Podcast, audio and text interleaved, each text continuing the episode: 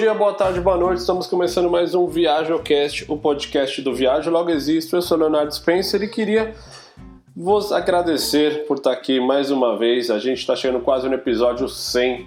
Tem muita história, tem muito bate-papo, tem muita coisa legal. A gente recebe aqui mensagem, pessoal, meu, eu coloco vocês quando eu vou passar roupa, quando eu vou lavar roupa, quando eu estou viajando. Então eu queria agradecer a todos que mandam mensagem, a todo mundo que está indo no ViajoCast lá no Instagram também mandar mensagem e aos comentários que a gente tem recebido nesses nos nossos vídeos, né? Que a gente sobe essas entrevistas no, no nosso YouTube. Então procura o Viagem Logo Existe, que lá você vai encontrar toda a playlist do ViajoCast com essas entrevistas na íntegra. Hoje a gente vai bater um papo com o Arthur Vilela. O Arthur me chamou a atenção quando eu li de uma viagem que ele fez a pé, cruzando quase 5 mil quilômetros dos Estados Unidos inteiro, entre o México e o Canadá. Ele cruzou inteirinho os Estados Unidos, perdeu 17 quilos nessa viagem, tem várias histórias. E eu comecei a conhecer um pouco mais da história dele, vi que ele já fez Machu Picchu, que ele já deu a volta na Geórgia, que ele fez essa Santiago de Compostela, sei lá, duas vezes. Então tem muita coisa legal. O cara é um verdadeiro. Não é andarilho que eles se denominam, mas é um verdadeiro tracker, é um cara que faz longas caminhadas e, e no, no, mundo dele é conhecido como Pressure Drop. Esse é o nome dele aí de, de guerra na, nas, na, nessas corridas, nessas caminhadas. Antes de tudo, eu queria agradecer o pessoal da Nova Dax, que está conosco aqui mais um episódio. É, a Nova Dax, para quem ainda não conhece, para quem escuta a gente aqui, mas ainda não teve a curiosidade de ir atrás entender um pouco melhor, é uma das principais exchanges de criptomoeda. Criptomoeda, se você não estava em coma nos últimos anos, você já deve ter escutado falar do Bitcoin. O Bitcoin acho que é a principal criptomoeda do mercado. E mais do que comprar, ganhar ou perder dinheiro, eu recomendo que você dê uma olhada no que está acontecendo, uma verdadeira transformação no mundo das moedas. Existem já centenas de projetos com diferentes finalidades e eu acho que se você quer conhecer um pouco melhor sobre isso, eu recomendo que você dê uma olhada na Nova Dax. Então joga no Google Nova Dax, N-O-V-A-D-A-X e conhece um pouco mais do que esses caras estão fazendo, que é muito legal aqui no Brasil. E agora vamos lá bater um papo com o Arthur, porque o papo foi muito enriquecedor. Arthur, tudo bem? Boa tarde, bom dia, boa noite, não sei onde você se encontra. Prazer ter você aqui no ViajoCast. Como é que você está? Tudo bem? E aí, Léo? Sim, bom dia, né? Estou aqui em São Paulo, né? Você está aí em, em, Portugal, né? Então, é, uhum. algumas horas aí de diferença. Mas sim, é, tá tudo ótimo tudo bem. de volta aí numa rotina um pouco mais tranquila, mais previsível, digamos. Bom, é, acho que um dos motivos que eu falei, pô, eu queria muito conversar com o Arthur, é quando eu vi teu Instagram, que é o arthur.ville, depois você até coloca aí pra turma te seguir lá.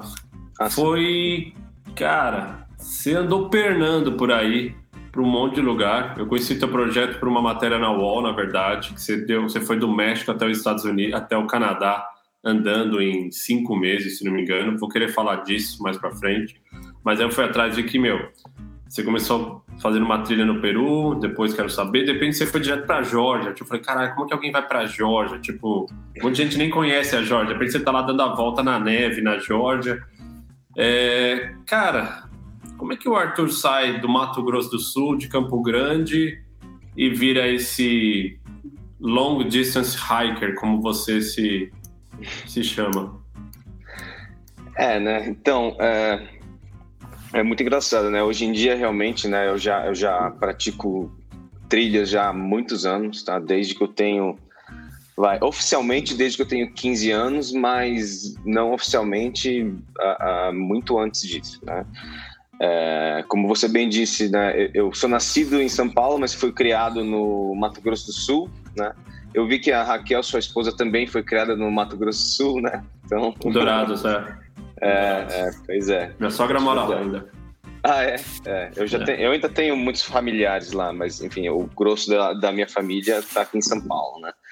Mas uh, eu fui criado lá porque meu pai era, era fazendeiro, né? Então a gente tem uma fazenda ali perto da região de Bonito, né? Então, uhum. Bonito ali, bem famoso pelo ecoturismo e tal, e eu fui criado mais ou menos nesse, nesse contexto, sabe? Eu era, eu era criança, meu pai levava a gente pro rio, a gente ia nadar no rio, a gente ia andar no mato, sabe? Ali nas florestas ali dentro e, a, e, a, e, no, e aos redores né, da fazenda tem muitas cavernas, né? Porque o, o terreno tem muito calcário e blá blá blá.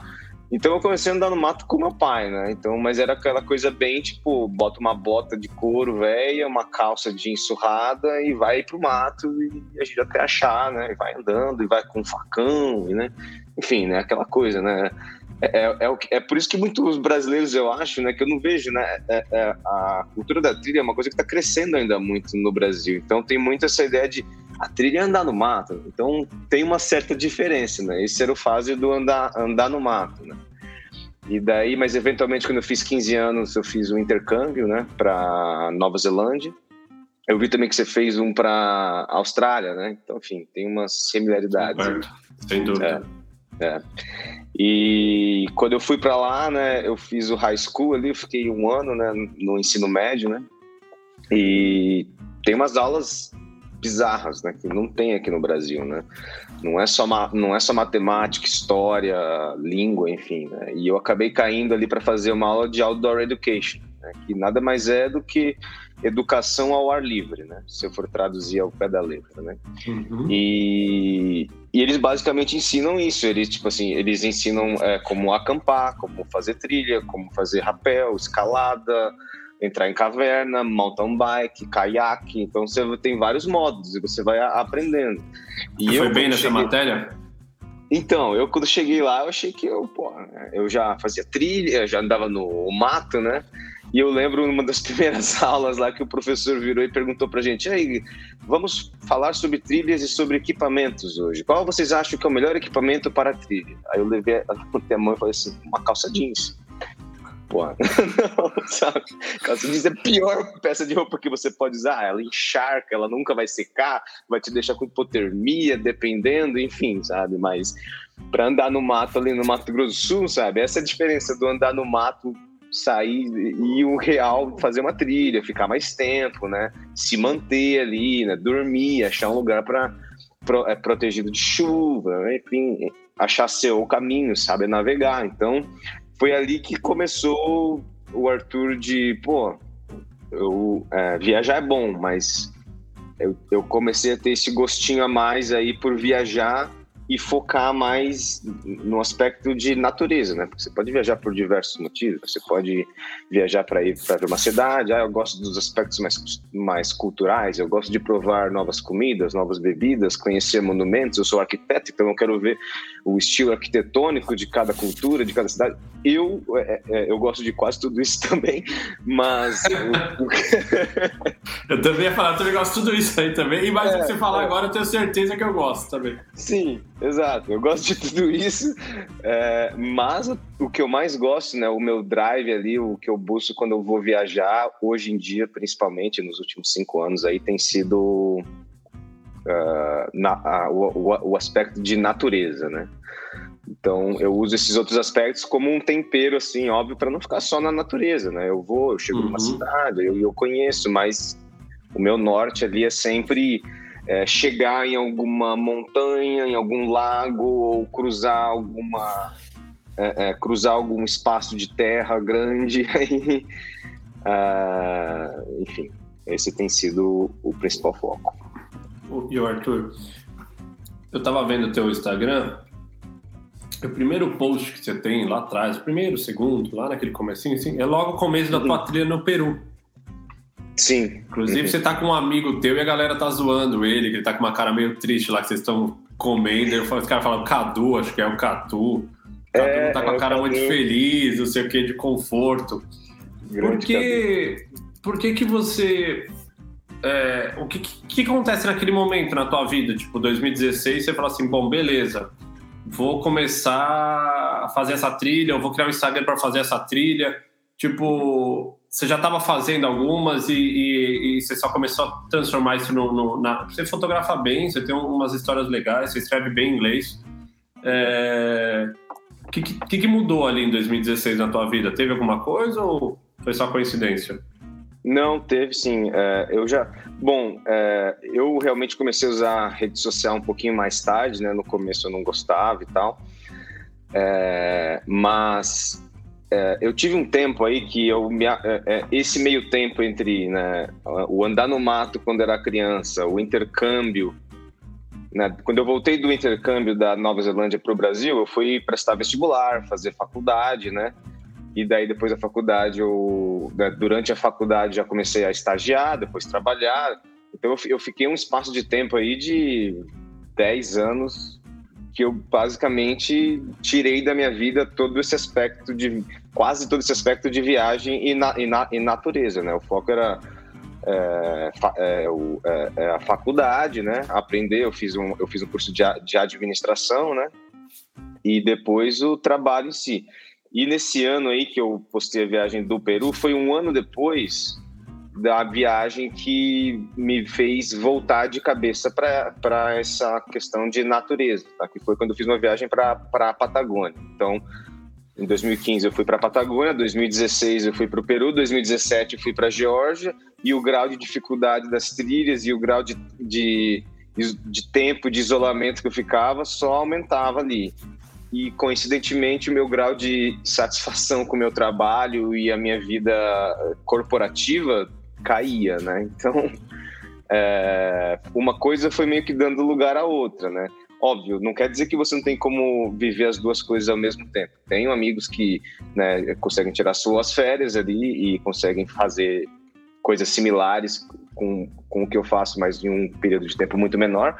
Mas mas começa a virar aquela situação de, pô, eu tô gostando muito disso, aquilo tá me atrapalhando. Eu já estava trabalhando há um bom tempo, era uma empresa muito grande, né? É uma das maiores empresas brasileiras aí, então eu, eu tava indo bem, tava tendo uma carreira boa ali, eu já estava guardando dinheiro.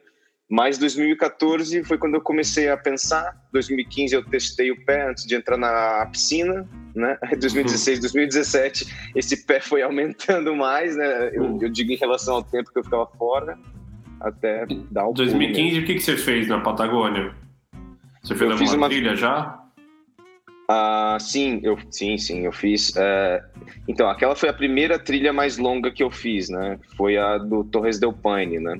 Eu fiz ah, o. Circuito W lá, não é? Que tem? Isso, isso, isso. E eu lembro até quando eu fiz o circuito W, é, é, é tipo assim, é um constante aprendizado, né? Mas isso vale para tudo, vale para quem viaja de qualquer forma, né? Você vai aprendendo o que levar, né? Quanto tempo ficar, né? É, eu queria fazer o O, né? Que era um circuito maior ali, né? Porque o O, ele basicamente é o W dentro desse parque, do, do, do Parque Nacional Torres del Paine no Chile, na Patagônia chilena tem duas versões. Tem o W, que é um pouco menor, e o O, que ele completa, tipo, um outro, um arco em cima do parque, né? E eu, na época, assim, não, não, acho que o O é, de, é demais, né? Acho que o W tá de bom tamanho, vai. Então, vou fazer o W só. Mas, sabe, aí depois, anos depois, eu tô fazendo uma coisa que é muito mais longa do que o O, né? Mas é, mas é, a vida é um aprendizado. É assim, né, cara? É, a vida é assim, não, tem, não dá pra você pular etapas, né, cara? Toda etapa é importante na construção de qualquer coisa, né? Por mais que às vezes construa errado, depois a gente aprende com aquilo. Você. Quando é que você. É, por exemplo, essa viagem da Patagônia, acho que o pessoal tem muito interesse quando eu trago os convidados, ou mesmo a nossa história, porque muita gente trabalha CLT, trabalha todo dia, das 9 às 18, e aí tem muito interesse em entender essa dinâmica da mudança. Uhum. Né? Você falou, pô, já estava incomodado. Tipo, Patagônia você fez o que nas tuas férias, por exemplo? Você conseguia Sim. fazer isso? Quando que você, o Peru também, a Georgia também, quando que você falou, não tá rolando mais eu administrar essa vida de você falou, trabalhava numa grande empresa, se quiser falar até, uau, deve ter um monte de gente que uhum. trabalha também aqui nesse, no, no, escutando a gente. É, que momento você falou, pô, não tá rolando, não, não, não tô conseguindo nem fazer uma coisa bem feita nem a outra. Onde que deu isso, assim? Uhum. É, então, uh, eu acho que isso começa, né? Acho que começa onde, onde tudo começa, né? Na cabeça, né? Então, a minha insatisfação é, via muito de é, quando eu entrei, eu entrei na JBS, né? É, a empresa de carnes, né? Uma, uma da, é a maior produtora mundo, de, né? de, de, é, de, de, de, proteína animal, é a maior do mundo, né? E eu entrei lá como trainee, então o começo foi muito interessante, porque eles me mandaram para duas cidades que não era São Paulo. Primeiro eu fui para Goiânia, uma cidade grande e tal. Depois eu fui para uma cidadezinha minúscula no interior de Minas, chama Iturama, sempre trabalhando em diferentes frigoríficos para aprender e, e, aplicar projetos de melhoria da, é, é, da linha de produção, enfim, da uhum. produtividade, essa, essas coisas. Né? E, e até aí, né, foi um desafio muito grande, né, porque eles me botavam numa, nos, em meios que eu não conhecia, né? Por, por mais que minha família, a gente teve, a gente trabalhava com fazenda, é, frigorífico não era uma coisa que eu costumava fre frequentar, né? Então virou um novo meio, virou um desafio na época. E quando tinha o desafio era muito interessante, tá? Foi difícil pra caramba, ter, né? até porque é um meio muito de, diferente do meio cor, cor, corporativo. Mas eventualmente eu terminei esse, esse ciclo e eu fui mandado para o meio corporativo. E ali foi quando eu comecei a ver o negócio dar uma estagnada, sabe? E eu acho que isso é o que. E daí vai de tipos de pessoas, né? Tem pessoas que querem essa, né? Uma, essa, essa estagnação maior, né?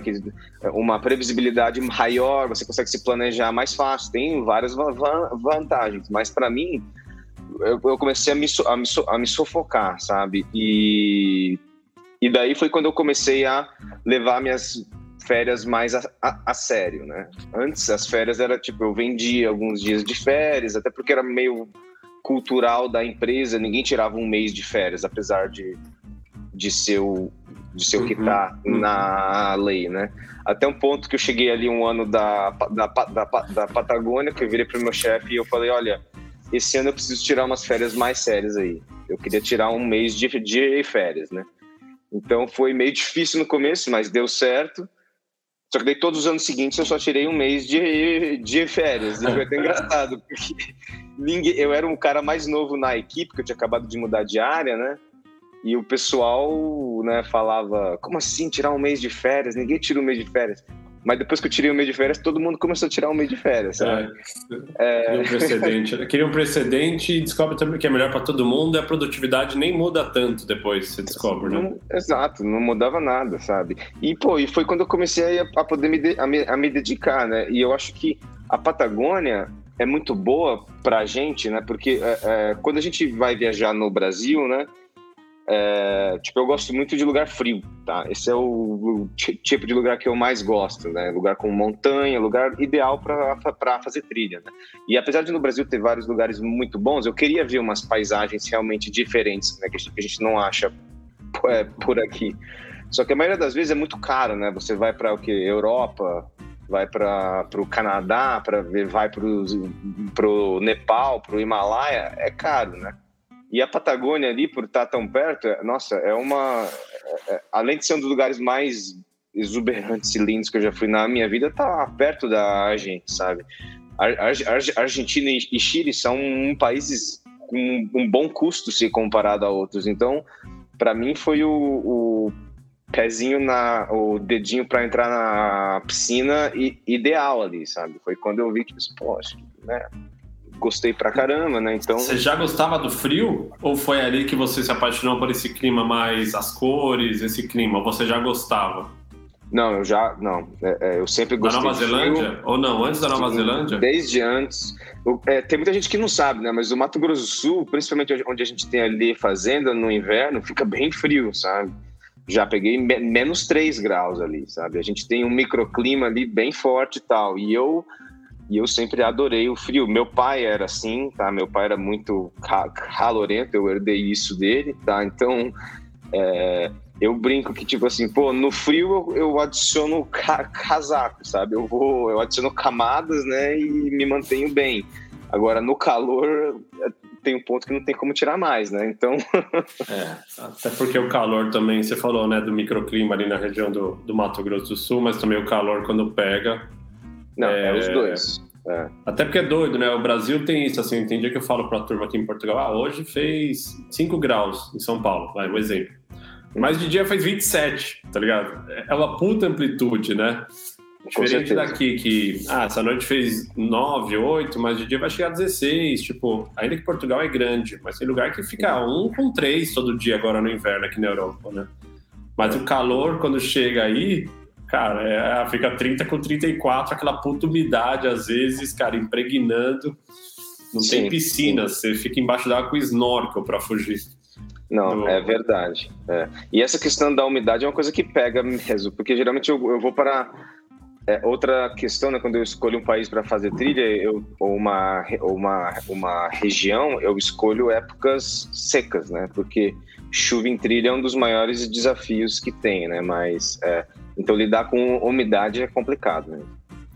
O Arthur, e aí beleza? Então vamos, vamos lá. Eu estava tentando seguir uma cronologia para eu também entender, porque não deixa de ser uma forma de eu conhecer mais tua vida e, e, e tua história. Sim. Cara, entre você fazer ali o, esse sal, salcatei, é isso que se fala? Salcatei? É, sa, é salcantei. É, é, uma, é uma trilha que vai até Machu Picchu. Que vai até Machu Quantos quilômetros são? 45? Essa, não, essa eu nem lembro. Nossa, faz tempo. É, me, é menos de 100, mais que 50. Tá bom, 60, 70. É, é. É, entre você fazer essa trilha e você fazer o CDT, o que quer dizer CDT aqui? chama Continental Divide Trail. É a trilha da, da falha geológica ali que tem, onde os. Né, é, é, então, é, é, onde divide os dois, a, a, falha continental ali que tem nos Estados Unidos, que na verdade começa na, na, na Costa Rica. É uma Isso falha sobe pela Califórnia? Onde sobe? Aquela que passa no San Andreas ou não tem nada a ver com, com a Califórnia? Não, na Califórnia não. Ela, ela vai passar ali pelo... Nos Estados Unidos, né? ela vai começar na Costa Rica, vai passar por quase toda né, a América Central e vai passar pelos estados do Novo México, Colorado, Wyoming e Montana, até chegar no Canadá. E essa falha continua no Canadá, sabe? Mas esses estados americanos que eu disse é onde essa trilha passa. Então, aí então lá, o que, que eu vejo aqui hoje? Tem o Sal Cantei 2017, a, a, em volta da Jorge 2017, caminho de FR, o que é o FR aqui? É o caminho francês ah, é de Santiago de Compostela. Exato. Aí depois você fez o IBC, que deve ser uma trilha pela bandeira no Nepal. Aí você tem uma trilha uhum. que deve ser Nova Zelândia ou Austrália, isso aqui. É, Aí você é fez mais uma, o PCD, que eu não sei o que, que é, em, nos Estados Unidos. Isso. Fez o Caminho de Santiago, agora a versão portuguesa espanhola, em 2020. Aí fez essa CDT aí que você falou, Continental, não sei o quê. É, desculpa. É, muito, é, é muita sigla, relaxa, Pô, é muita sigla. É todo mundo o negócio do aeroporto aqui, GRU, RCO, CO. É Cara, mas essa última foram 4.500, né? É. Se somar aí, deve ter uns 5, 6 mil quilômetros a pé. Deve ser Não, mil quilômetros. Tem mais. Mais, 7 mil. Se somar então. tudo isso, tem mais de 13 mil quilômetros. Caralho, tem uma parte que eu não tô entendendo, mas depois você me explica aqui. É. Mas tudo bem, 13 mil, que seja. 13 mil em 5 anos aí, tem 2.500 quilômetros por, por ano, dividir, você tem, é. você tem uns 10 quilômetros por dia na média aí que você vive andando.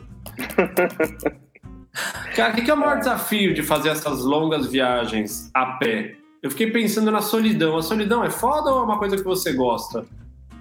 Ah, então, solidão eu divido ela em. É, é, é, estar sozinho eu divido em dois.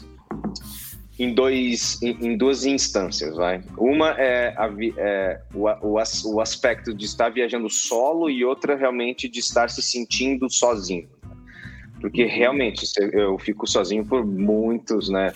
É, é, é, muitos dos dias aí que eu que eu fiz essas trilhas eu fiquei sozinho, mas não é a maioria porque aí entra a, a, o aspecto de estar tá viajando solo. Eu acho que quando você viaja sozinho, você está muito mais aberto para qualquer pessoa, sabe? Para qualquer pergunta, para qualquer pessoa que te para na rua e fala, oh, né?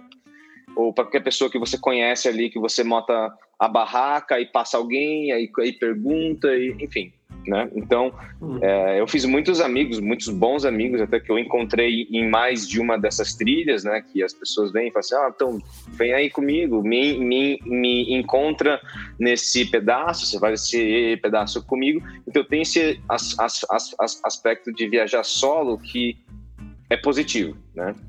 Ah, mas obviamente, sabe, e naturalmente tem momentos de solidão, tá? E esse realmente são dos momentos mais difíceis. São os momentos que vem a dúvida, são a, a, que eu acho que, eu, que, são as dúvidas mais contundentes sobre uh, eu acho que tá bom, né? Eu acho que já tá na hora de acabar, voltar, parar o que eu tô fazendo, porque para mim, mais até do que momentos que eu passei algum risco físico, sabe, algum risco de vida, alguma coisa, são esses momentos de solidão, onde você deita ali, onde você fala assim, pô, eu acho que já deu então, né?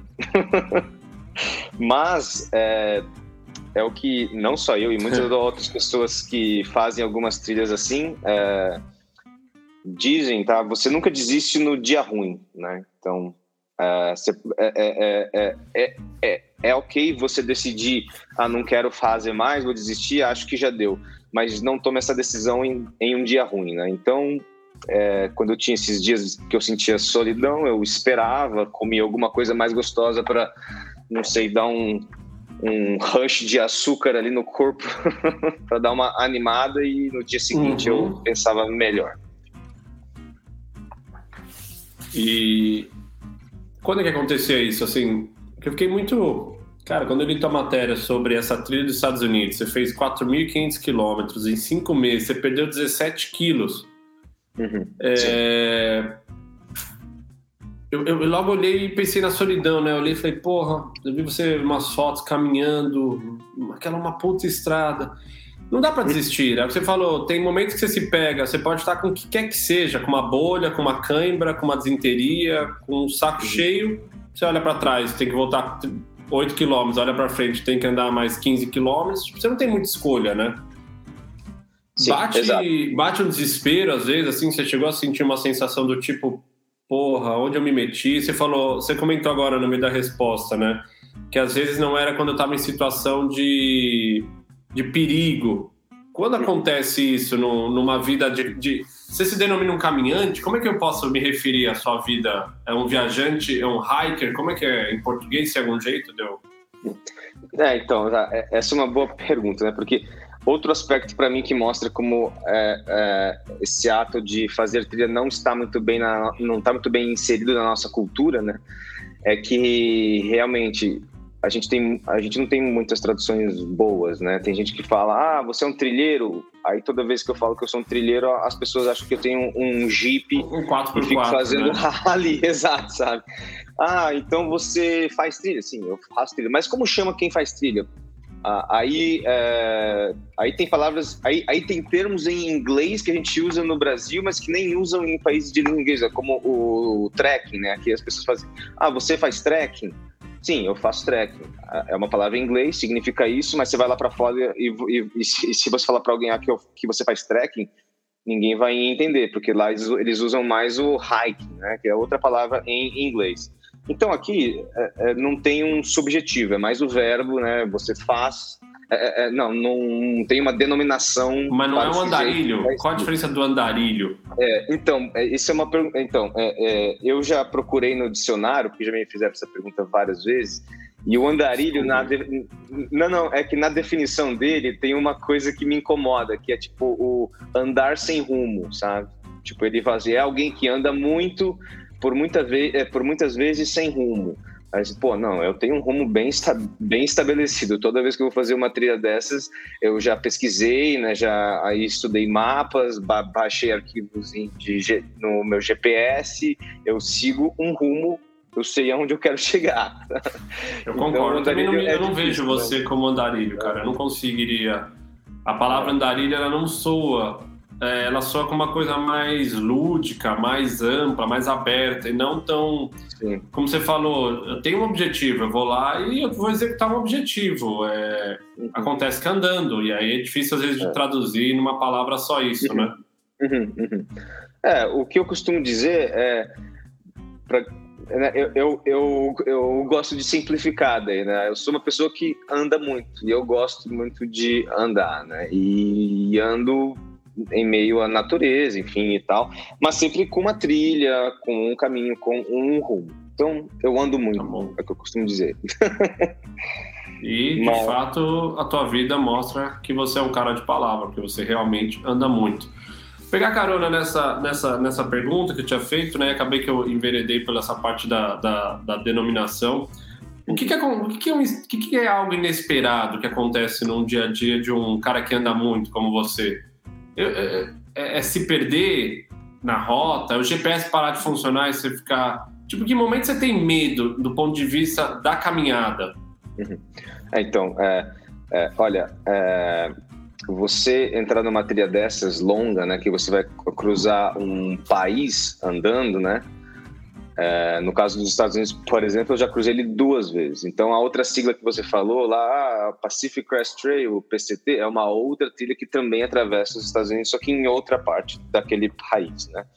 E, enfim, em outras trilhas que eu fiz, é que a, a nossa, peraí, eu perdi um pouco a, a pergunta. Não, eu tinha perguntado o que é um teste inesperado, né? Aí você falou, tipo, falei, o que, ah, que pode sim. ser? Quebrar o GPS no meio? O que, que pode ser sim. que... Né, é, então, quando você está numa trilha tão longa, é, é, você basicamente vive com situações inesperadas, né? É, então você se, se prepara para minimizar elas, né? Ou para minimizar as situações inesperadas ne negativas, né? Porque tem muitas situações uhum. inesperadas que são muito positivas, né? Mas as negativas, sim, tem desde o né, eu carrego um GPS e o meu celular com aplicativos de GPS no, no celular. O celular aca acaba sendo o meu o meu né, é, é, é, o meu dispositivo principal e o GPS é para se der algum pau no meu, celu no meu celular, se eu cair, ele quebrar, parar de funcionar do, ou nada, que já aconteceu comigo uma vez. Eu tenho meu, G meu GPS como um backup, né? E também, para caso dos dois pararem de funcionar ou se eu tiver algum problema mais sério, eu tenho um dispositivo também de SOS, tá? Que é o que eu aperto ali e... Tipo um spot da vida, não sei qual marca específica. Exato. É tipo um, um, um spot. Eu uso um da Garmin, mas os dois são a mesma coisa. Né? Manda um, um, um sinal do tipo deu merda. E os caras vão tentar. vão pegar sua coordenada e vão mandar alguém Sim. lá te buscar. Sim. E eu já vi diversos resgates. Graças a Deus nunca precisei chamar, mas eu já vi, já teve vezes que eu estava ali acampado no meio do nada e desce um helicóptero ali e fala assim: ah, estamos procurando pelo fulano digital. Você já viu? Aí eu, não, não, não conheço. Aí o pessoal. Não, fala sério, você tava deitado, desce um helicóptero, para, chega até você e faz uma pergunta, o cara, não, não vou, levanta a voz e vai é. embora?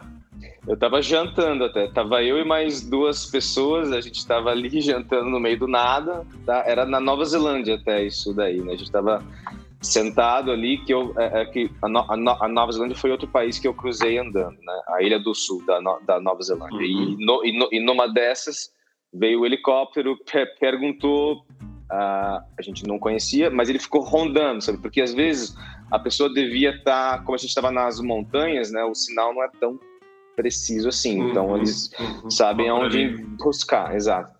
Estava é, tendo uma busca, mas eu vi vários helicópteros em outros países também fazendo esse trabalho de resgate e tal. É, já vi, já, já teve um amigo que é, quebrou o, tor o, tornozelo e a gente teve que chamar o resgate para ele também. Então, teve situações assim. Mas eu digo de, de todas as, as situações, vai. Uh, já teve vezes que eu me perdi, é, é, eu vai, não me perdi, mas é, eu saí da rota e tive dificuldade de voltar, mas com o GPS você se acha, né? Então, uhum. acho que se, se, perder, eu costumo dizer quando eu não sei onde eu tô. Tendo o uhum. GPS, eu tenho uma noção de onde eu tô e é só é difícil voltar às vezes, né? Ou achar um caminho propriamente dito. Mas uh, os, as coisas que eu mais tenho medo estão geralmente ligadas a...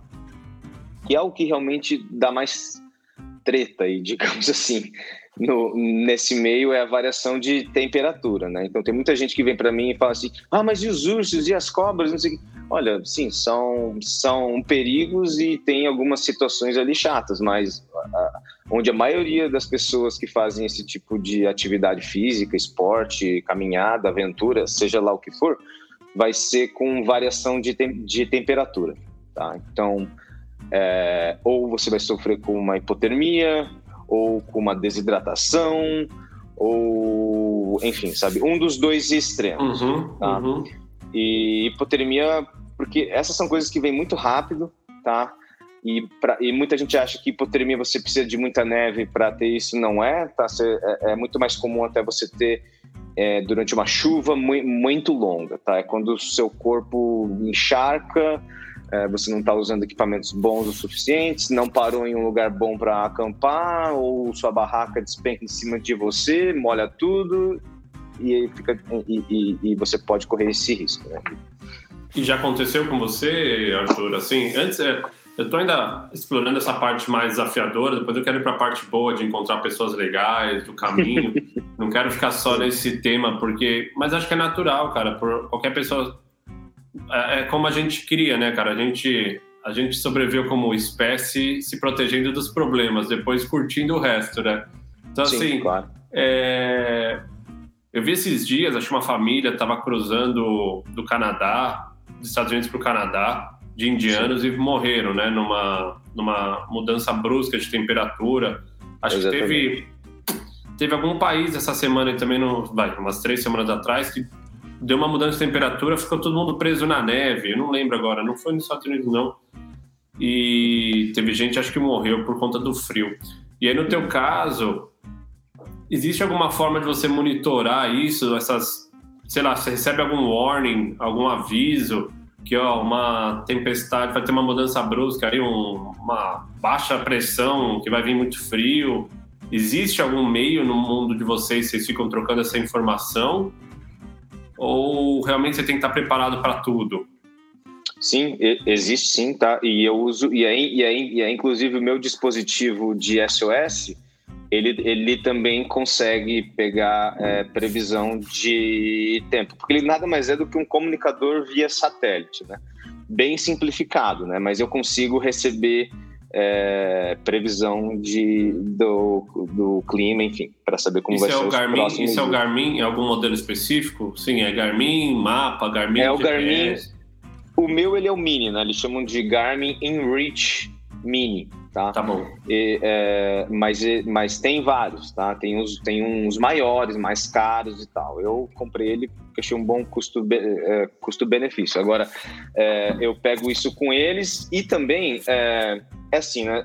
A chuva é, é uma coisa que qualquer pessoa que vai para sair andando no meio do mato, fazendo trilha, seja o que for, você vai estar sempre sujeito a pegar alguma chuva. Você, é, você diminui isso a, a, escolhendo épocas do ano hum. onde tempestades são menos comuns, é, onde a, as é, é, é, regiões onde são menos comuns e, e, lida com aquela chuva normal, né? Eu já tive uma situação onde eu estava em Washington, né, que é um estado muito chuvoso nos Estados Unidos, ali no norte, quase chegando no Canadá, uhum. onde tem aquelas, aquelas florestas temperadas, né, que chovem pra caramba, de, pô, eu tive mais de uma semana de chuva constante, sabe? Não parava chuva. E frio? Sim, porque é, o frio ele vem com a chuva, é, ainda mais quando a gente já estava chegando em, em, em, em, setembro, então já estava ali no outono, né, entrando no, no outono. Mas é, é, uma sensação bem ruim, sabe? É o que eu falo, tipo assim, pô, são os momentos mais chatos de qualquer trilha, porque parece que tira todo o prazer de estar tá andando, sabe? Que é, eu não consigo mais aproveitar as vistas, né? Não consigo mais é, parar para ter um almoço legal ou fazer um jantar ali, sentar em, em é, é, numa roda com o pessoal que eu acabei de cruzar o, o caminho. É, o dia inteiro você anda pensando a que hora você vai montar sua barraca para poder sair da chuva, né? E suas coisas vão, vão, vão ficando mais molhadas e mais molhadas, parece que não consegue secar nada. Enfim, são momentos bem des é, desesperadores. Eu tive várias, eu tive dois amigos é, nessa aí que desistiram durante essa parte, porque realmente é você acordar de manhã, sabe, ver que ainda está chovendo depois de seis dias chovendo, tipo assim, ah não, cara, não, eu vou embora, não dá mais, sabe? É, é, é, é bem é, é, broxante, tá? essa é a palavra, sabe? Hum, Tira hum. todo, toda a excitação do negócio. E como é que você fez? Você falou, né? Teve dois amigos aí que já desistiram de bonde. O que, que você buscou? O que, que te fez continuar, Arthur? que, que, que te ajudava ah, nesses momentos? E daí que, ó, é daí que entra a parte boa das situações inesperadas, né? Porque É, nessa trilha, no caso, era Pacific Crest Trail, né, que cruza os Estados Unidos pela Califórnia, Oregon e Washington, mais próximo da uhum. costa oeste americana. Né? E é, foi basicamente a ajuda das pessoas né, que moram ali nas redondezas, sabe? Então teve desde gente quando eu chegava, né, depois de alguns dias encharcado, você chega em alguma cidade andando, as pessoas passam por você e é tipo, e aí, é, é, você quer alguma, alguma ajuda? É, é eu tenho um, um, quarto lá em casa, você fica lá em casa, você pode dormir lá e você chega lá, o cara acende a lareira, coloca suas coisas para secar, sabe? Essas coisas, sabe? Pô, teve um caso em específico de um cara que ele pegou o carro dele, né? Ele sabia né, que tinham pessoas fazendo essa trilha nessa semana e meia que não parou de chover levou a van dele até o meio do mato, montou um, todo um sistema com uma lareira, com uma chaminé coberta para proteger da chuva. E eu andando ali, sei lá, acho que não lembro que dia que era dessa chuva sem parar, chego e vejo isso no meio da floresta. Eu falo assim, sabe? É um oásis, cara. É, é, é, é como ver água no deserto, é ver um ponto seco, sabe? Onde só chove, sabe? E, e, eu cheguei lá e o cara, tipo assim, não, tira seu casaco, coloca aqui, eu tô secando e tô fazendo comida, você gosta de panqueca? Eu, caramba, claro. Nossa senhora. Aí ele senta aí, come umas frutas, você precisa de vitamina, não sei o quê, e fica o tempo que você quiser. Então eu sequei todas as minhas coisas ali, sabe? Essas coisas dão uma. Nossa, sabe? Então, e você continua. E daí quando abre o sol abre, tira todas as coisas da sua mochila e bota tudo pra secar. É isso aí. É, imagino, cara. Eu não sei, acho que veio do meu pai, cara. Acho que meu pai não gosta de chuva. Eu lembro assim que eu era moleque, eu, pai, pai, vamos no shopping, sei lá, que em São Paulo, vamos no shopping, quero comprar uma bola, sei lá. Tipo, se tivesse caído uma garoa, meu pai, não, não, vamos amanhã, tipo, sabe assim, se tipo, tivesse que comprar, às vezes não tinha pão, porque meu pai ia na padaria, porque se tivesse que descer para abrir o portão, é, eu acho que eu herdei um pouco disso, assim, às vezes eu. Acho que na Nova Zelândia, acho que na Islândia, que é um país que uhum. faz todas as temperaturas no mesmo dia, né? Eu já tive situação assim, tipo lá, porra, não, ah, começou a chover, que merda. Tipo, não, uhum. chuvinha só, assim. Eu com puta corta-vento, super uhum. seco, mas já é o suficiente pra. Ah, não. Já, não, eu, ah, já, não. já brochava logo no começo. É. Então, imagino vocês aí 10 dias, cara, é uma semana com vento, com frio, com. É. Começa a mofar, né? Começa a ficar tudo mofado. Sim, é, e isso é outro ponto. Você começa a cheirar mais mal ainda do que você cheiraria normalmente. Então... A água não te lava, né? Ela lavou no começo, depois ela te mofa. Não, não te lava Pô. mesmo. Nossa. Acho que to toda vez que você fala de caminhar, né? Ontem eu tive com. Antes de ontem eu tive com uma amiga que fez o Caminho de Santiago aqui, uma parte com o namorado, não sei o quê. Uhum. E a primeira coisa que a pessoa fala, assim, quando você fala, ei, foi, foi, foi difícil? Não, cara, não, no geral foi bem, eu tive um pouco de dor aqui ali, bolha vai pro pé sempre. Cara, Sim, pé. não tem jeito. Você pega um tênis que seja confortável, mas seu pé ele fica inchado em muitas situações. Tem época que você fica descendo muito, aí o peso do pé fica para frente ou para trás. Uhum. Como é que é para um cara que depende dos pés teoricamente, né, para fazer essa jornada, essas jornadas? É... Como é que você cuida do teu pé, né? Não no sentido de podólogo, mas tipo, como é que você mantém teu pé inteiro? Porque se você ferra teu pé, uma puta bolha, é, é, é um drawback ali, né? Um, você não consegue ir, né? Ou vai? Sim.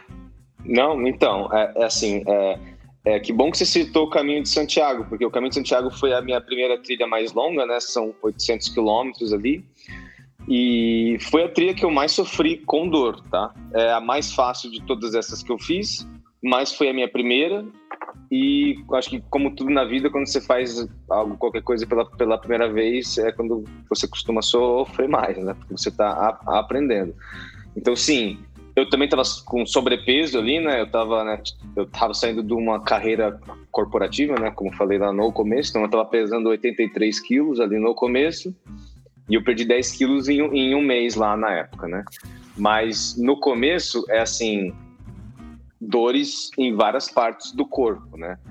É, bolha, com certeza, é, eu acho que é uma das coisas mais. É, é para quem faz trilha, tem uma série de técnicas, tem gente que filtra bolha com agulha e linha, tem gente que tem meia, aquelas meias de dedo, sabe? Porque, uhum. enfim, cada dedo tá encapsulado. Diminui o atrito entre eles, né?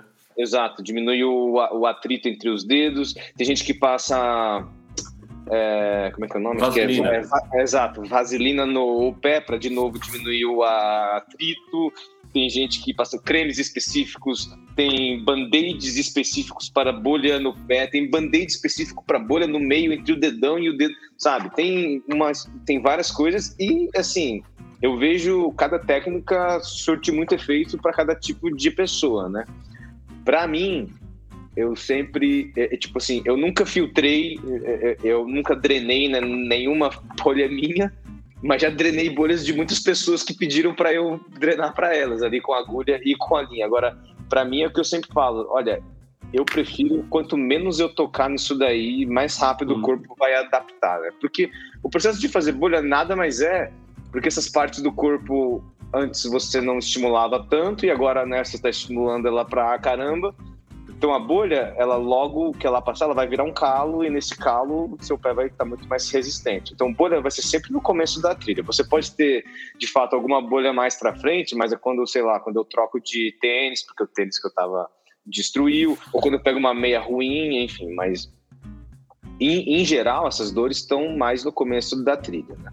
Então bolha, sim, é, eu so, sofri menos do que algumas pessoas. Onde eu mais sofri foi no joelho e no tornozelo, tá? Que para mim são os dois pontos mais críticos, eu acho. Tá? Joelho, tornozelos e costas, tá? Que daí são dois articulares, né? Tipo, são, é, na, é na articulação. Então você pode desenvolver uma tendinite e tal, e não sei, não sei o que. Ah, então tem. Mas aí é, é, é, aquilo, né? É uma série de cuidados para cada uma uhum. dessas dores e adaptação, né? É, é, a mesma coisa. Hoje eu sei, né, depois de fazer tantas trilhas, quando agora eu fui fazer na Continental Divide Trail, essa última que eu fiz nos Estados Unidos, é, eu, eu já sabia, bom, as primeiras duas semanas eu vou ter provavelmente metade da, da parte fronteira da, da parte da frente do meu pé coberta de bolhas, eu vou, meu joelho vai doer um pouco, meu tornozelo vai doer um, po, um, pouco, um pouco mais, as costas não, porque eu nunca tive nenhum problema com costas, mas eu já sei onde estão todas as minhas dores, sabe? Então eu já sei lidar com ela. Então já sei. E foi assim? Foi exatamente assim. Foi duas semanas, e duas semanas cravado. Depois das duas semanas eu não tive mais dor, sabe? O e... pé ficou bala. Você usou o mesmo tênis, os 4.500 quilômetros? Sim, isso é outro ponto. Eu já conheço, sabe, é, os equipamentos que são melhores para mim, sabe? Tanto que eu uso um, um, tênis que quase ninguém lá do pessoal que eu conheço nessas trilhas usa, mas é um tênis que eu já usei, eu já tô no meu quinto par. Que é uma bota. É, Arthur? Fala aí o nome, marca, fala aí, é legal falar. É uma, é uma bota é, da La Sportiva, tá? É uma marca italiana, chama TX4 e eu gosto muito dela porque ele é um, ele é um, ele é, ele é uma bota muito leve, sabe? Eu acho uhum. que geralmente essas, essas botas desses couros puros aí, ou cheias de travas e não sei o que, muito pesadas, tá? Aquelas de então, Gorotex e não sei o que, é, tipo... É, tá é, essa ainda tem Gore-Tex, mas ela é muito mais leve, sabe? É a bota mais leve que eu já usei. E para mim funciona muito bem, sabe? Mas enfim, eu, eu já é, é eu já fui para outros tênis da La Esportiva, eu já fui para uns tênis mais leves, né? Esses, é, aqueles tra é, trail runners, né? como o que eu tenho agora aqui, que é o Bushido, tá? Que ele daí já é um tênis sem Gore-Tex nem nada, e é quando eu falo assim, ah, eu aceito que meu pé vai molhar de qualquer jeito, então eu prefiro um tênis mais leve ainda, sabe? Mas, enfim, qualquer uma da marca lá esportiva, eu acho, assim, é, é o que eu vou, sabe? Ah, Quer dizer que você não tem bolha? Não, tenho bolha. Mas é a questão da adaptação do pé, né? E como eu disse, depois das duas semanas, era muito, era muito engraçado, porque nessas duas semanas eu brincava que eu tinha. É, eu, eu começava o meu, a minha manhã no meu hiker mode, né? No meu modo de trilha todo forte, andando rápido e tal. Parava para almoçar, depois do almoço eu começava o meu modo zumbi, porque depois de uma parada mais longa, as dores vêm e daí eu andava meio que me rastejando, assim, sabe? Meio que a. Sabe? Mas, mas, mas Arthur, se adaptarem. Mas sabendo disso, né? Conhecendo. Porra, você já tá ficando macaco velho aí nessas trilhas todas. E aí você já sabe, então, que as duas primeiras semanas são desafiadoras. Você já planeja em termos de distância é, é, para se adaptar a esse processo. Você já fala, então são duas semanas geralmente que eu preciso. Bolha eu vou ter, não tem como fugir. Dor no joelho, na, no calcanhar, beleza. Então, meu, em vez de eu rodar, você quer, até quero saber quanto roda na média depois. Essas duas uhum. primeiras semanas você roda menos, você puxa menos para justamente o corpo se adaptar e depois meio que você engrena Sim, sim. Tem tanto esse de rodar menos, apesar de o menos ser bastante ainda, porque as primeiras semanas você tá animado pra caramba. Então, o primeiro dia você não vai sentir nada. Então, é, é, por exemplo, meu primeiro dia na Continental Divide Trail, eu andei 40 quilômetros, mas eu andei 40 quilômetros não porque eu tava é porque eu tava animado pra caramba. Eu tava, nossa senhora, eu tô aqui andando, tô no deserto e tal, vamos lá. E aí no dia seguinte eu paguei o preço, né? Aí no dia seguinte eu andei 15, sabe? Então, porque, é, é, sabe, é, a conta não fechou ali. Então, enfim, mas é, mas é o, a, a, a distância, assim, e, e é tipo, é, é, você vê isso naturalmente, sabe? Seu corpo vai falar vai gritar e você vai ter que es, es, escutar. Né? Quem se machuca mais grave costuma ser quem não dá ouvidos ao corpo, eu costumo dizer. Porque, óbvio, tem acidentes, aí isso é outra coisa. Agora, essas, essas luxações, é, o cara que teve algum problema no joelho e tal, costuma ser porque foi Excesso, né? além do, do que deveria. Devia dar um espaço ali, né, sabe? Tem dias nessas trilhas, quando eu chego em alguma vila, alguma cidadezinha, ou mesmo quando eu tô acampado num lugar que eu achei muito bonito, que eu falo assim, ah, hoje eu não vou andar, sabe? Hoje eu vou ficar de boa aqui, sabe? Eu vou tirar um dia de descanso. E é essencial para o corpo, sabe? Então, você vai se adaptando com isso. Agora, outro ponto também, além dessa é, é, do ritmo e tal, é onde você começa, sabe? Eu comecei ali no Novo México, né? na fronteira do México com o Novo México, que é o maior, que é onde está o maior deserto da América do Norte, né? Que é o Mojave? Que é o deserto... Qual que é? Não, o Mojave eu passei por ele na, na outra trilha. Tá o Mojave é o, mais, é, o mais, é o mais famoso por acho tá que por, por, estar ali na Califórnia e Hollywood usar disso por os filmes, não sei. Eu tô, mas o maior deserto é o Chihuahua, é o deserto, enfim, como o nome da raça do cachorro, enfim, que é um deserto que ele expande ali sete estados mexicanos e o, e o Texas, o Novo México e o Arizona, né? Então, é um lugar bem mais seco do que os desertos que eu, que eu passei na alta trilha ali na, na, na, na, na Califórnia. Mas a vantagem dele é que ele é plano, sabe? Então eu tô começando a minha trilha num lugar plano. Eu poderia começar do Canadá para o México, sabe? Fazendo sentido inverso. Só que começando no Canadá, eu ia começar no, no Glacier National Park lá, que são nas, nas montanhas ali do, da divisa dos Estados Unidos com o Canadá ou seja, com um ganho de elevação muito maior. Ali sim eu ia cansar muito mais, sabe? É um desafio muito maior começar por um lugar já com as montanhas sérias e aí eu come... ou, ou começar por um lugar plano. Óbvio, tem seus desafios de estar no deserto, mas uhum. você preferiu é, é, é que você falou, né? Usar aí você usa a tua experiência para já conhecer teu corpo e você poder, enfim, você julgou que ia ser melhor começar pelo plano, porque eu fico pensando também, acabar no, nas montanhas também não é fácil, né? Você chega lá, você falou, você chegou lá mais leve, devia estar mais fraco, é mais cansado, também não é. O Arthur, estava falando, né? Você falou, pô, às vezes eu chego numa vila, num acampamento legal. Acho uma coisa que as pessoas têm curiosidade, como, como ignorância mesmo, porque não faz parte da vida de muitas pessoas esse estilo de vida. Como é o dia a dia de um, de um cara como de um cara que anda muito. Então você tá lá, vai lá. Você fez quatro, cinco meses de viagem. Como pega um dia aleatório no segundo mês, uhum. você dormiu no meio do nada, você monta sua barraca, você acorda, toma café, tipo sua roupa uhum. você deixa para fora, tipo uhum. tem algum truque, tem algum segredo ali diferente. Como é, é que é? Sim, tem várias coisas né, que eu vou aprendendo no, na tentativa e erro, né? Que eu aprendo que, bom, isso dá para fazer, isso não é muito ideal. Tá? Então, digamos assim, meu dia começa, tá? Vou falar enfim, do começo ao fim. Meu dia começa, eu é, tem muita gente que faz isso que gosta de botar alarme para começar o mais cedo possível. Eu não gosto de botar alarme, eu deixo eu acordar a hora que for. Então, geralmente eu acordo quando a luz bate na minha barraca. Uhum. Então, é, acordo e daí é, dentro da minha barraca, né, tá meu, tá meu saco de dormir, eu tô dormindo no meu saco de dormir, em cima do meu, eu, eu uso um sleeping, é, um colchonetezinho inflável, eu tenho a minha mochila que eu abri as coisas ali e tal, então eu começo fazendo a minha mochila, então todo dia eu faço a minha mochila. E cada coisa na minha mochila tem o seu lugar, assim, é muito tem vários tipos de pessoas daí. Eu tenho um amigo meu que ele é extremamente desorganizado. Eu sou extremamente organizado. Então, meu saco de dormir, eu sei onde ele fica, eu sei onde a minha lanterna fica, eu sei. Enfim, eu costumo dizer que, que tudo isso ajuda para que eu não perca nada, porque eu abri tudo ali, né? Inclusive, tem coisas para fora. Se eu vejo que o tempo tá bom, pô, a, a camisa que eu usei durante o dia, eu deixei em algum galho para ela tomar um ar, né, dar uma respirada, se pá, secar um pouco ali do suor e tal. Uhum. Mas então começo o dia organizando tudo. Depois que eu tive de organizar tudo, depois que eu tirei a minha barraca, eu como o meu café da manhã. Meu café da manhã é bem simples, é uma barra de, de, de cereal e só.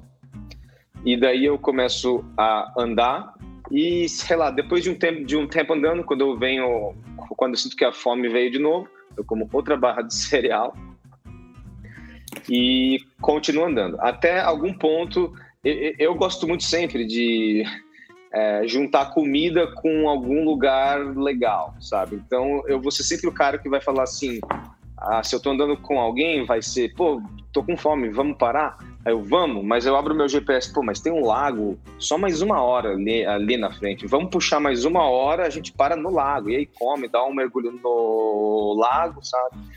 Aí é o que eu faço. A gente, a gente para ali, eu abro um wrap ali, aí coloco atum, ou às vezes algum tipo de queijo duro, ou, é, já levei abacate comigo alguma, alguma, algumas vezes. Enfim, faço um sanduíchezinho ali, como, dou um mergulho na, na, na água e Aí eu, aí eu falo que o dia perfeito é o dia que eu consigo tirar uma soneca, sabe? Eu vou para, eu tiro uma soneca numa sombra, mas não é sempre que isso a, a, acontece, né? Então, aí eu continuo andando, eu sigo o dia andando até parar de novo pro... Ah, durante, durante o dia eu como vários... Eu tenho um monte de snacks, né? O que eu mais gosto são nozes, então eu como nozes pra caramba, né? Porque é bom, eles são uma ótima fonte de gordura, né? É, enfim, são... Uhum enfim, vou, é, vou, comendo. E, e aí pro jantar eu passo eu, e eu e daí sim que eu como alguma comida quente, né? Eu levo panela, um folgareirozinho, aí eu faço ou um arroz pré-cozido com atum, ou um miojo, ou um cuscuz, sabe? Comidas bem simples, sabe? Mas é, a fome é o melhor tempero ali, né? Porque quanto mais você anda, mais você não vai estar tá nem aí porque você vai comer, sabe? Você vai só querer comer. Então, e daí que eu monto a minha barraca. Também gosto às vezes de achar um lugar bonito para ter uma vista bonita, para abrir a minha barraca, sabe? E essa é a grande vantagem, porque a maioria dessas trilhas você está andando por terras públicas, sabe? Então você pode acampar em quase todo lugar, sabe? Então, para mim, uma das coisas que eu mais gosto é eu poder escolher onde eu vou dormir, sabe? Eu vejo assim, nossa, olha, olha, olha, olha só, esse terreno aqui é plano, é, tem um lago perto, está protegido com umas árvores contra o vento. O que, que eu posso pedir mais? Eu vou ali, coloco a minha barraca e, e é incrível, sabe? Agora, óbvio, não é sempre que é assim. Aí, às vezes, eu já tive que acampar em cima de lugar que era uma pura lama, ou com pedras embaixo, você não consegue dormir direito, enfim, sabe? Sempre vai ter. Aí sim, é lógico. É. O, é, eu vi uma foto sua fazendo um Acho que é, Deixa eu ver aqui. Tem uma foto sua. Acho que é a segunda foto do seu Instagram você fazendo um miojo na Austrália com um pacotinho de é. tinta ali do lado. Fica inveja. É. Né? é isso. com a cara bota com é. fome também. Mas acho que essa, é. essa foto explica bem o que você está falando aqui agora, né? Foto em frente ao lago, no pierzinho ali, bem legal. O... Acho que deve ter uma restrição de, de carregar coisa, né? Você não consegue carregar. Aí você vai. Como é que você faz para reabastecer essa, esse estoque de, de, de bolacha, de barrinha de cereal, de nozes? Tem um é. planejamento? Imagina, você não pode meio que. Ah, vai que eu encontro lá na frente. Você tem que saber mais não, ou menos não. isso, não tem? Sim. É, tem uma média aí, porque essas trilhas elas vão passar ou por cidades ou por estradas, né? E Então eu coloco geralmente uma média de cinco dias, tá? Então a cada cinco dias eu vou chegar em uma cidade, ou um vilarejo, ou um lugar que eu consiga comprar mantimentos, né? Então quando eu chego numa cidade, quando a trilha passa diretamente pela cidade, sem problemas. Quando a trilha, a trilha passa por uma estrada, eu preciso pedir carona para a cidade mais próxima, comprar o que eu preciso e depois pedir outra carona para voltar para onde a trilha e continuar andando, né? E e, e, e, é muito engraçado, porque quando você começa uma, uma trilha dessa, é bem diferente de, do que quando você já está já, já tá alguns meses andando e seu corpo já está adaptado para caramba. Porque no começo, eu lembro que eu, você come muito menos, tá? Porque seu corpo é, é, basicamente assim, eu acho que seu corpo deve ver que você tá assim, cara, eu não sei o que você tá fazendo, mas beleza, nós temos uma reserva de gordura aqui que nós vamos usar ela. Então, você não fica nem com, com, muita fome, sabe? Os dias passam e você tá comendo, nossa. Mas, de, mas depois de um mês, dois meses, você começa a ver que seu corpo pede muito mais comida do que pedia antes. O, o, o, é, é, qual, que é a lógica disso? No começo, seu corpo não está preparado, então você quer carregar uhum. menos peso então você consegue comprar menos comida e você usa realmente a sua reserva de gordura, tem. enfim, o, o, uhum. que, o, que, o que tiver. Agora a fome ela vai evoluindo, só, só que ela evolui junto com o seu preparo. Então você chega um ponto que, cara, olha, aí eu já me dou, aí, aí eu já me dou os meus luxos, sabe, que eu chamo. Eu gosto, é, é, eu, eu aprecio muito cerveja e tal, então é, às vezes eu levo uma puta lata de cerveja comigo ali para tomar numa noite especial dá aquele, né, é, é, aquele boost calórico. Uh, aí eu costumo levar uma barra de chocolate por dia, uma, um saco de tintã, como você viu, que são grandes e tal, sabe? Mas aí, enfim, aí eu já consigo carregar. Já, já faltou comida, Arthur? Você já ficou numa situação sem comida, aí você tem que pedir, tem que pedir pede para outra pessoa, o que que faz? Então, já, eu costumo fazer assim, né? Eu vejo a distância para a próxima cidade em quilômetros, vejo o ganho de elevação e faço uma média. Ah, acho que eu vou fazer 40 quilômetros por dia ou 30, enfim. Uhum. E daí eu divido isso e coloco um dia a mais, né? Que é um dia a mais para tipo assim, aconteceu alguma coisa, peguei uma tempestade, tive que ficar parado, uhum. torci o pé, enfim, é o meu é um é, é uma, uma segurança. Essa gordura. É, exato. É. É, é exato. Só que já teve, sim, algumas vezes, mas teve uma vez mais crítica que eu realmente, minha comida, é, que foi até um período de tempo que eu fiquei 12 dias, tá? Então foi o mais longo que eu tive entre. É, é Aonde foi? Foi nos Estados Unidos, não nessa última, foi na anterior, foi na Califórnia, nas, nas Sierras Nevadas lá, que era um ano com, com muita neve, e quando tem neve, né, eu, eu tava andando 12 quilômetros por dia, né? Então é, é, a distância percorrida é muito menor, né? Mas, uh, mas eu tava num grupo ali, né, que eu tinha conhecido, mas era um grupo que eu tinha conhecido tipo uns dias antes, não tinha muita intimidade ainda e tal, mas óbvio, chegou ali num dia que eu falei assim, gente, alguém tem alguma comida aí para, né? Mas é, é, mas é chato pedir isso, né? Porque primeiro que você sabe que todo mundo está no mesmo barco que você, né? Ou uhum. seja, se você está assim, as pessoas talvez não, não estejam com tão pouco, mas estão com pouco também. E, e também você não quer fazer os outros pensarem que você, sei lá, não tem experiência, você cometeu um erro, cagou ali, enfim. Uhum. É, mas você conseguiu? É, te deram uma comida? Sim, um, um, não, não, então, eu tinha comida so, tipo, não era suficiente, tava no meu limite, ou seja, o meu limite era, eu terminava o dia, assim, tonto até, sabe? Então eu terminava o dia, assim, tonto, meu nariz sangrando, assim, cara, tem alguma coisa errada, sabe? Não, sabe? E teve sim um, um desses meus amigos, o nome dele, o, o trail name dele, né, que todo mundo tem nomes de trilha lá, era o Blue Bear. O Blue Bear virou para mim na hora assim, falou assim: "Não, cara, vem aqui, pô". E não sei que e deu e assim com gosto ainda, sabe? Não, você já provou isso daqui, não prova? Não, isso daqui tem um e tem um alto teor calórico, você vai ver a diferença e tal. E eu, pô, gostei, obrigado. Tanto que esse cara virou meu brother ali, virou o cara dali em diante eu andei com ele das Serras Nevadas até o Canadá junto com ele, sabe? Esse Pressure Drop é o seu trail name? Ou não tem nada a ver? Sim, é, é. Todo mundo tem, ou se deu, ou ganha algum nome ali.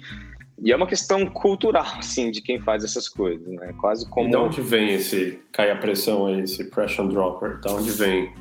Ah, então, é, é assim... É... Puderam, você pescou, você que escolheu, qual que é a história é... desse nome aí? Eu costumo, é, tipo assim, em cada dessas trilhas que eu fiz, é, as pessoas costumam dar nomes, né? Mas só que chegou nessa trilha eu resolvi mudar meu nome e porque e esse sim eu escolhi para mim, tá? Porque foi é, nesse meio tempo aí teve a pandemia, né? Todo, acho que todo mundo viveu ela. então uhum. foi quando eu voltei, né? É, como vocês, né? Vocês os que fizeram mais, né? Vocês viajaram, né? Você e a Raquel viajaram por quê? Acho que cinco anos. Direto quatro Ou, anos, né? É, quatro. é. E, e, eu, e eu fiz uma viagem ao redor do mundo aí de dois anos, né? Enfim, é, é, e só que essa viagem terminou com a, com a pandemia. Então, quando uhum. eu voltei pro Brasil, foi bem no começo da pandemia. Então, eu voltei e tentei, sei lá, me adaptar de novo, uma vida mais parada e tal, fazer alguns projetos que eu tinha em mente e tal. Só que por vários motivos, né? Vários motivos, um deles a pandemia, não, não, não, não deram certo, né? E eu me senti muito cobrado por mim mesmo, sabe? De numa, numa situação de ah, eu quero fazer isso e tal, não sei tanto que quando eu decidi fazer outra trilha, né, já fazia mais de um ano que eu não fazia nenhuma trilha, e eu comecei e foi durante a, a pandemia, então eu tive que eu tive que fazer uma quarentena no México antes de entrar nos Estados Unidos, fazer teste, enfim, todas essas uhum. coisas de quem resolveu viajar durante a, a pandemia. Foi difícil de entrar nos Estados Unidos, sabe? foi caro, né? Enfim, uhum. porque você precisa ficar num, num hotel durante a quarentena, essa, é, tá essas coisas. Mas é, eu comecei a me duvidar pra caramba, sabe? Quando eu fui começar essa trilha, né? Ao, ao, ao, ao contrário das outras, a, apesar de eu ter começado ela bem animado, foi só o primeiro dia, porque nos outros dias dessa primeira semana eu ficava me duvidando pra caramba, sabe? Era tipo, ah, você já fez isso, mas eu, você ficou parado um ano, não é mais para não é mais para você, olha só, o que você tentou fazer ali não deu certo, enfim, uhum. sabe? Eu, eu, era aquelas dúvidas que eu acho que muita gente tem no Porra, 4.500 quilômetros, é. é bem razoável você se duvidar, né?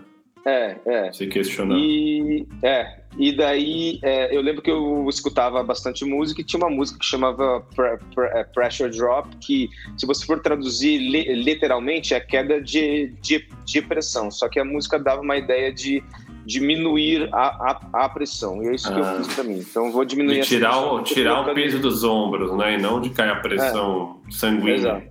É. Mas, é, como todo bom nome, é, sim, também caiu minha pressão pra caramba. Todo dia meu nariz sangrava ali no deserto, então eu juntei os dois, os dois casos. Boa, interessante. Cara, é... Vou pegar um outro gancho aqui que acho que as pessoas têm interesse também. Isso para você é um negócio hoje? Você pretende transformar isso num negócio? Você pretende de alguma forma viver ou já vive disso? Por exemplo, essas empresas é, tem empresa que te apoia, patrocina ou não? Se é uma coisa que você faz porque você gosta, é, você tem outras fontes de rendimento e toca o barco, tipo, acho que todo mundo que ouve umas histórias e vai chegar no teu Instagram vai pensar, vai querer entender um pouco, né? Como como faço para eu também fazer isso? E acho Sim, que nada melhor tá. entender como você faz. É. é essa questão de né, monetizar o, a experiência, né, é uma coisa que sempre perguntaram para mim, né? Uhum. E de fato, né, é, me passa pela minha cabeça várias vezes. Eu tô, inclusive, com um projeto aí, é, mas está no, mas tá no começo ainda, então eu vou ver se ele vai dar certo ou não. Enfim, dando certo ou não, é, eu via, é, tipo, quando eu comecei, né, quando eu me demiti do meu trabalho e fui viajar o mundo e fiz essas algumas dessas trilhas longas que eu fiz, né, onde eu comecei de fato a fazer essas trilhas, é, eu já tinha, eu já vinha guardando dinheiro há um bom tempo para uma viagem que eu ia, que eu achei que ia ser oito meses e acabou virando um ano e, e acabou virando dois anos, né? Mas uma viagem que mudou muito, sabe? Então, primeiro que eu guardei muito dinheiro antes e investi, sabe? Esse dinheiro que eu guardei. E, e, e segundo que uh, hoje em dia uh, é, a gente tem algumas terras ali, essas de bonito, que a gente arrenda hoje. Então, essa é uma fonte ali que entra, obviamente é uma fonte que não entra bastante, mas é suficiente para fazer uma viagem onde eu estou andando a maior parte do tempo. Uhum. Então ainda tem a, a, questão de que eu costumo tentar andar o mais barato ou viajar o mais barato que eu puder. Né? Enfim. Mas, uh, sim, essa questão de monetizar tá na minha mente, mas uh, eu ainda estou no começo. Então a gente está vendo aonde tá vai ver, né? Enfim, tem vários bons exemplos, né? Como vocês, né? Que já vivem disso, né, do, há, um bom uhum. tempo, e tem várias outras pessoas também, ou que eu conheci durante a viagem, ou que amigos meus me apresentaram. Então, tem vários bons exemplos aí. Com certeza. Você já pensou em guiar, levar pessoas para caminhar junto com você, ou você gosta dessa coisa mais solitária?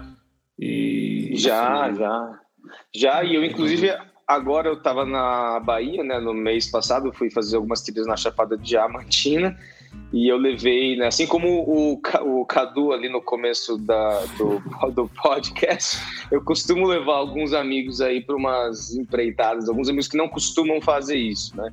E eu levei yes. um amigo lá para Chapada e gostou, mas sofreu bastante, né? Mas é o que eu costumo dizer, é, é, é óbvio, né? Tem vários tipos de trilha, né? Eu, poderia ter levado ele para uma trilha mais tranquila, né? E eu, eu, eu perguntei, e aí você quer uma trilha tranquila para ver coisa bonita ou você quer realmente um desafio, né? Você, não, eu quero um desafio, e não sei o quê, ele vai na academia, é forte, então, então, tá bom, então vamos lá, então vamos ver como é, o que você acha. Mas, ele ó, continua seu amigo ainda? não, teve um dia ali que, que foi complicado, viu? Mas, é, assim, continua, continua bom, meu amigo, sim. Vai chegando, estamos chegando no é. final aqui, mas eu separei duas, duas perguntas aqui uma tem a ver com uma coisa que você falou no meio que acho que todo mundo se interessa. Você falou, ah, cobra e urso também é um problema, mas isso aí você meio que administra. Teve alguma situação já que você teve que ficar escondido atrás da árvore ali, que você urso, ou você não viu e quase pisou numa cobra? Teve alguma coisa assim já, ou mais distante? Já, já já com todos esses com todos esses animais é, é, é quase o que eu chamo é, é, ossos do ofício sabe? Em algum momento você vai cruzar com algum animal mas você saber lidar com eles né? Com cobra realmente ali no Novo México como é como é deserto vai. Para a gente que é, que é brasileiro vai a gente deveria estar mais acostumado né? Eu digo porque, tem é. cobra pra caramba no Brasil né? Depende de onde mas, você vem né? Você cresceu em Bonito tem mas cresceu sim, em São Paulo verdade. você nunca viu uma cobra né?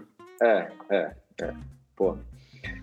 É, pô, mas. É, eu já tive né? algumas né? vezes é. que eu, de fato, quase pisei em várias cascavéis. Já teve uma vez que eu, que eu tava ali num riozinho tomando banho ali e passa uma cobra do meu lado ali, sabe? Enfim, sabe? Teve essas situações com cobra, mas cobra, como é uma coisa que realmente é um animal que já tem no Brasil, eu fico mais tranquilo, assim, óbvio, eu tenho respeito e tal. Agora, exato, os, é, é, sempre assim, né? O medo vem do desconhecido, né? Então, é. urso era um animal para mim que eu falei assim, cara, ok, eu vi urso preto na outra trilha que eu fiz nos Estados Unidos, né? Que mas o urso marrom, né, que é o que lá nos Estados Unidos chama até é, que é o grizzly bear, né? Esse é um uhum. urso mais pre, mais pre, mais predatório, ele é é grande, é um né? animal né? territorial, ele e ele é um urso que, né, pô, se, se, alguém já viu aquele filme do com Leonardo DiCaprio, o, o Regresso, né? Que é, o, que é o personagem dele é quase morto por um urso e a cena é grotesca, você fica assim, caramba, não, é, é, é, eu não quero passar, passar, passar uhum. por isso. Eu acho que, acho que é, é, é, assim, é o que, é o que o pessoal que faz trilha chama, né? São as histórias de terror da trilha quando alguém tem algum encontro ruim com um desses animais. E esse ano, tá começando pela parte ruim, tá? Esse ano nos Estados Unidos teve ali no caminho que eu fiz, teve cinco pessoas que morreram de ataque de urso, tá? É, nenhuma delas estava fazendo a trilha em si. Não, não, uma delas estava fazendo a trilha, só que de bike, uma parte dela onde dá para fazer de bike, né? Era uma ciclista, tava acampada e um urso veio e no meio da noite ela, ela tava com. Então, ela tava dormindo com a comida dela, já é um erro que você não deveria fazer. O urso veio e realmente matou ela. E, e teve outras pessoas. Teve um guia de caça que foi morto no mesmo mês que eu tava na, é, no Wyoming. Teve e outras quatro pessoas que, sinceramente, depois que eu li o segundo, eu falei assim, tá, não vou, não vou, não vou ler mais, porque é, não tá ajudando mais, sabe? Eu já sei tudo que eu preciso uhum. fazer, só tá me deixando mais aterrorizado. Agora, os encontros com urso que eu tive, eu, eu vi uh, três, não, quatro ursos, é, quatro ursos marrons e um urso preto, sabe? Durante essa trilha todas as vezes, né, eles me viram e saíram. É, não, não, tirando uma das vezes, é, é, todos, é, eles me viram e saíram correndo na hora, assim, sabe? É, é, aquela situação quase de desenho animado, sabe? Você tá ali no caminho, vira curva, aí o urso tá ali, ele olha para você com susto, aí você olha com susto, dá uns dois segundos e o bicho sai, sai correndo. Enfim.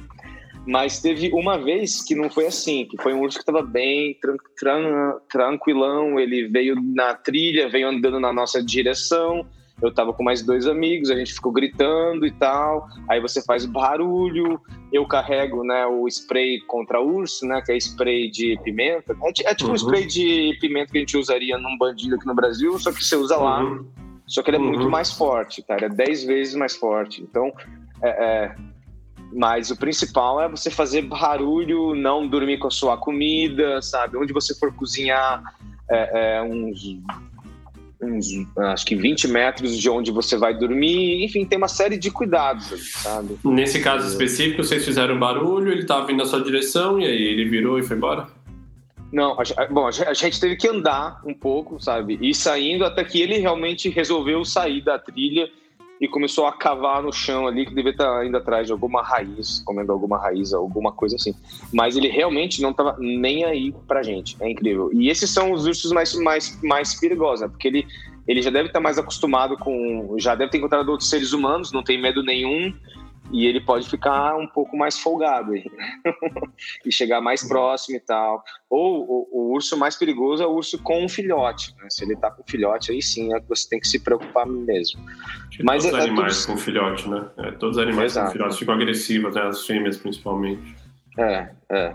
Enfim, são situações assim que, sabe, é, é até engraçado, vai, porque durante a trilha, boa parte da trilha, eu não tinha visto nenhum urso. E eu comecei porque eu, né, eu ia andando e ia fazendo uns gritos, assim, é mais para não pegar eles de, sur de, de surpresa, sabe? Agora, é, chegou um ponto que eu falei assim, mano, eu quero ver um urso, tá? tipo, ok, eu, eu não quero estar numa situação de perigo e tal, mas eu queria muito ver um animal desse, sabe? E foi justamente um dia que eu falei assim, não, hoje eu vou testar, hoje eu não vou dar nenhum grito. E foi quando eu vi meu, meu primeiro urso, sabe? É, Você vê que então, gritar funcionam. realmente fun funciona, sabe? Ô Arthur, o que, que é umas trilhas que você quer fazer ainda, antes da gente terminar? O que, que tá no teu pipe ainda aí, de pipeline de, de, de futuras trilhas? Ah, tem vários. Né? Eu queria muito voltar para a Patagônia agora, né, com mais experiência e fazer trilhas mais remotas lá, porque a Patagônia realmente é um parque de diversões para quem gosta de, desse tipo. Para a gente estar tá, tá próximo do, do uhum. brasileiro, uhum. é um país barato e tem muito lugar para explorar lá, lugares maravilhosos. Agora, o lugar que está na minha mente agora, que é o que eu estou tentando, que se tudo der certo vai rolar logo mais, é a Groenlândia. E eu queria é que eu eu sempre gostei muito do norte, né? Eu já passei um bom tempo uhum. na Noruega, já fui para Islândia, mas eu queria ir para esse lugar que para mim eu não conheço ninguém que nunca foi para lá. Não sei se você já foi, se você já foi, então. Não, já eu, fui, já eu nunca fui, mas eu conheci bastante gente aqui em Portugal que foi. Aqui tem um é. passeio específico e a gente conheceu uma mulher que já foi, sei lá, 16 vezes que ela era guia. E a gente até, até já viu alguns programas, já deu uma pesquisada. Ah, é? é muito. Cara, é. super top, animal. É, acho que é. uma, uma viagem animal. Não sei caminhar, né? Não sei a parte de caminhar, é, os desafios de temperatura, de urso polar, não sei se tem urso polar é. ou não, mas tipo. Não, isso eu, já, isso eu já pesquisei. Tem urso polar em um lado da ilha, do outro lado não tem. E vai ser pro lado para onde eu vou, porque o urso polar é, o, é aquele que você não quer ver mesmo. Esse daí é o mais sério dos, dos três ursos. Bom, cara, e uma última pergunta. Pô, você me contou uma jornada, né? De um cara que Nasceu em São Paulo, cresceu no Mato Grosso do Sul, é, teve envolvido com fazenda, com, o interior, né? Falou, ia para calça jeans, vai para o mato, e de repente você descobre o mundo e caminha pelo mundo. Acho que você viu muito do mundo já a pé. estudou no meio do caminho administração, foi trabalhar na JBS, foi alocado em vários lugares diferentes, conheceu gente pra caramba. O que, que mudou na tua vida, cara? Assim, se tivesse que pegar um, uma fotografia do Arthur em 2011 lá na faculdade, ou sei lá, estagiando, fazendo trainee, e o Arthur agora em 2021, 22 agora aqui, com toda essa, sei lá, esses 13 mil, 15 mil quilômetros de mundo que você viu a pé, que representa muito mais, né? Essa distância é só meramente figurativa. O que, que mudou tua percepção de mundo, assim? Você tem alguma coisa clara? Você, você acha que o mundo hoje é melhor, ele é pior? Você é o cara mais otimista, mais pessimista? O que, que você... O que, vem à tua cabeça quando eu pergunto isso?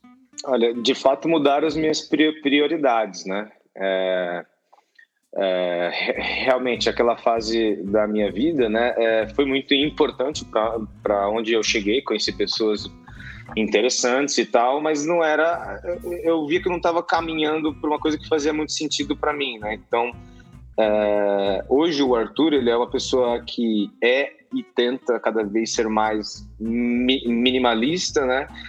tenta tirar mais proveito de situações do cotidiano, tá? Porque nessas trilhas, né, o que, o que mais me, fa me fascinou foi isso aí que você comentou, que eu saí dessas viagens muito mais otimista, sabe? Porque às vezes a gente começa a viajar ou, ou quando a gente fica sentado por muito tempo, tendo a visão do mundo como outras pessoas dão pra gente, né? Essas outras pessoas, né? A mídia que a gente vê, o jornal que a gente escolhe, a, a qualquer fonte de informação, eu acho que tende a dar uma visão muito mais pessimista, sabe? Uhum. Então, é, é, é, realmente, sabe? Eu nunca fui tão bem tratado por estranhos quanto no meio dessas trilhas, sabe? Cada vez que eu fui muito bem tratado, a visão de mundo vira nossa, tem mais gente boa no mundo do que. É, é quase um, um, clichê, né? Falar isso hoje, mas acho, acho que depois que você experimenta isso, é, você vê que existem vários mundos no mundo que a gente, que a gente, que a gente vive. Então, é, é tentar escolher e influenciar positivamente aquele em, em que a gente está, né?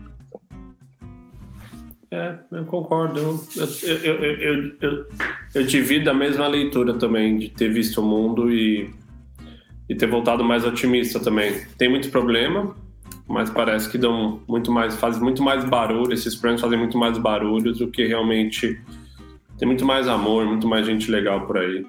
Disposto, é. né? Você falou, esse cara que é pro meio do mato lá com a van e fazer uma fogueira lá, uma lareira e, porra, fazer panqueca. Pô, isso aí é Nobel da amizade, esse cara tem que ganhar. É.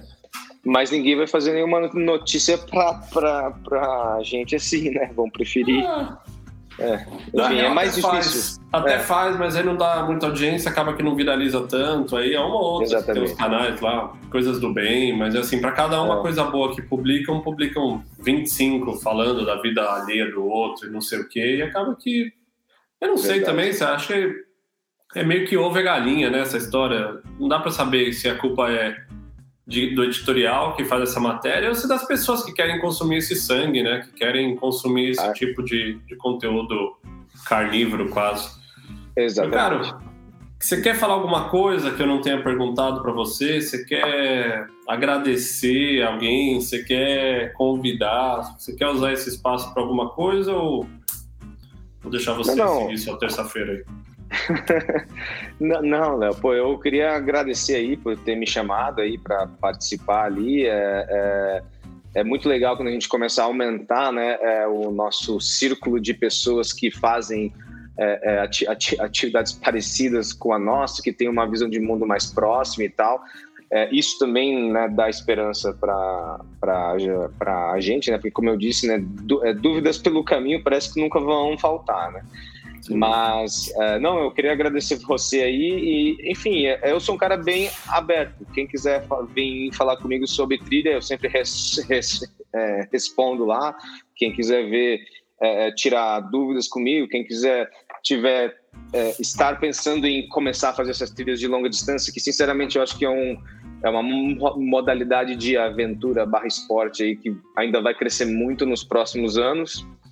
É, pode vir, só me chamar aí. O meu, o meu Instagram é arthur com th.ville, V-I-L-L-E, tá? Com dois L's. E é isso aí. Beleza, Arthur. Obrigado. Tá Pessoal, bom. obrigado a todo mundo pela audiência. Até a semana que vem. num próximo episódio.